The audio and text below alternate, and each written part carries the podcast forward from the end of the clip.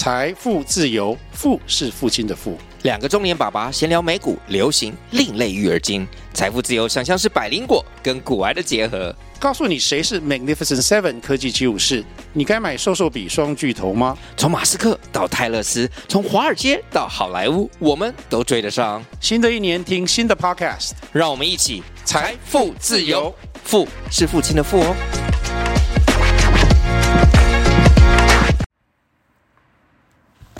小朋友晚安。今天我们要讲的故事叫做《卡罗跟包姆的故事》哦。是《包姆和凯罗购物记》，是岛田由佳所绘的绘本哦。《包姆和凯罗的购物记》。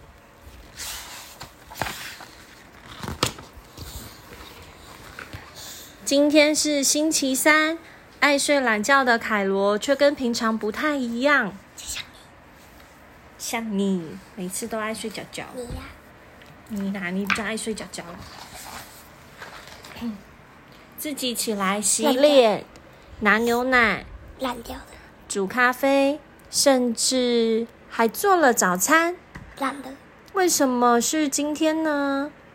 哎呀，哎呀，他是谁？凯罗，凯罗把你那个。饼给烤焦了。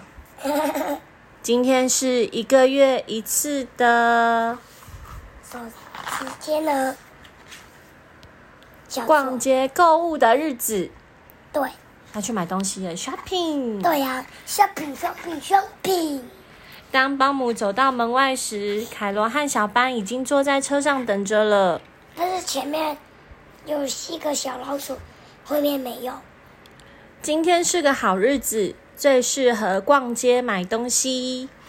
保姆开车，对不对？过不久，目的地到了，市场上摆满了各种摊位，非常热闹哦。你看，有很多摊位，对不对？他们开车就是要在这。开车到了，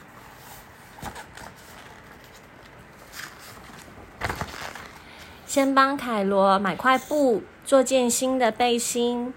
喜欢什么就挑什么哦。接下来到兔子的菜菜摊买菜，这里的蔬菜又多又新鲜，但是咬过的痕迹也不少。咬过的可以吗？为什么不行？因为这样子你会中毒，搞不好是有一些毒的虫来吃的。可是那个有咬过的菜，不是表示没有撒农药吗？嗯，没有。他也不知道是什么。菜摊隔壁有个奇怪的摊位，摊位上只有一只奇怪的动物和招牌，招牌上贴着一张纸，写着“胡桃、镜子、象石、陶笛”。当保姆表示想看看镜子和胡桃时，那只动物就推推脸颊，吐出镜子跟胡桃。不。吐出镜子跟胡桃来。接着，保姆表示想再看看象石和陶笛。象石跟陶笛，他又推推另一边脸颊，拿出象石和陶笛。好厉害啊！他的脸颊为什么可以塞那么多东西？原来这是田鼠的摊位。最后，保姆决定买下胡桃和陶笛。保姆买了胡桃跟陶笛。接下来要去哪里呢？大家正在犹豫的时候，凯罗的肚子突然咕噜咕噜的叫了起来。凯罗肚子饿了，听到凯罗肚子的叫声，大家也都觉得好像饿了。好，就去吃午餐吧。结果他卡罗点了一大堆，点了一大堆，每种东西看起来都很好吃，不知道要选哪一种。就算肚子再饿。凯罗也未免点的太多了吧？你看凯罗点的比他头还高，小食物堆有没有？甜甜圈跟三明治满满的。结果他说带回家了。嗯，凯罗吃了又吃，吃了又吃，凯罗的食物还是没有减少。没办法，剩下的打包带回家吧。好了，去其他单位逛逛吧。咦，凯罗嘞？凯罗不见了，凯罗嘞？凯罗去哪里了？这里，这里。大家这个车车。大家四处张望，终于发现凯罗，他正要推门进去一家叫“妙妙门”的店。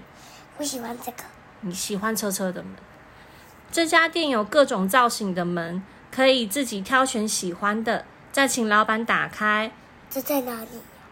妙妙门的店，但是它在哪里才会有嗯，在故事书里面啊？但是他在哪里的茶会也有真正的？没有，好像没有这种店。凯罗第一个选的是这个门，他选了一个像什么样的门？像狗狗脸的形状的门，对不对？那个门里面是一顶帽子，形状非常特别然。后他就说这个门嗯，他接着选这个门，这是什么样子的门？青蛙的门，对不对？长得跟凯罗一样的门，里面是一个飞机玩具，可以戴在头上。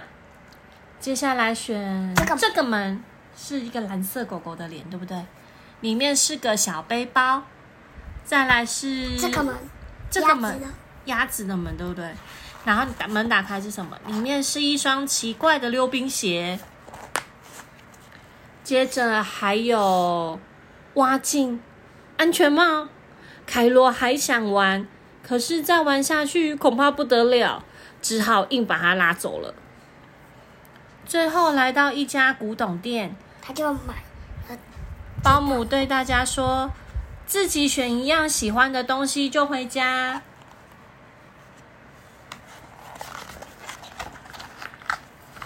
这个不错，这个还好，这个也蛮好玩的，不过还是这个好了。凯罗挑了一个旧平底锅，底部凹凸不平，价格又贵。保姆告诉凯罗，只要剩下一点点钱，可是凯罗还是坚持要买。你看那个凯罗的脸，是不是跟你每次拿玩具的脸一模一样？最后只好把陶笛退还田鼠，买了平底锅，差不多该回家了。大家都买到自己喜欢的东西，真是太好了。你看他戴那个奇怪的帽子了，他这次开车回家戴一个奇怪的帽子，对不对？他刚刚选的。回到家后，每个人都迫不及待的打开买来的东西，可是因为太累了，不久就呼呼大睡了。隔天早上，凯罗又起个大早，用他新买的平底锅，那个凹凸不平的平底锅，为大家做了可爱的蛙形松饼。凯罗，谢谢你开动。好了，小朋友，这个绘本念完喽好喽，听吗？喜欢吗？喜欢，喜欢。那喜欢了哦。那我们下一次再念第二本不一样的哦。好，佑佑还想再念第二本，我们明天再念第二本吧。好，好，那今天晚安喽，好好睡好吗？早起哟，好，拜拜，拜拜。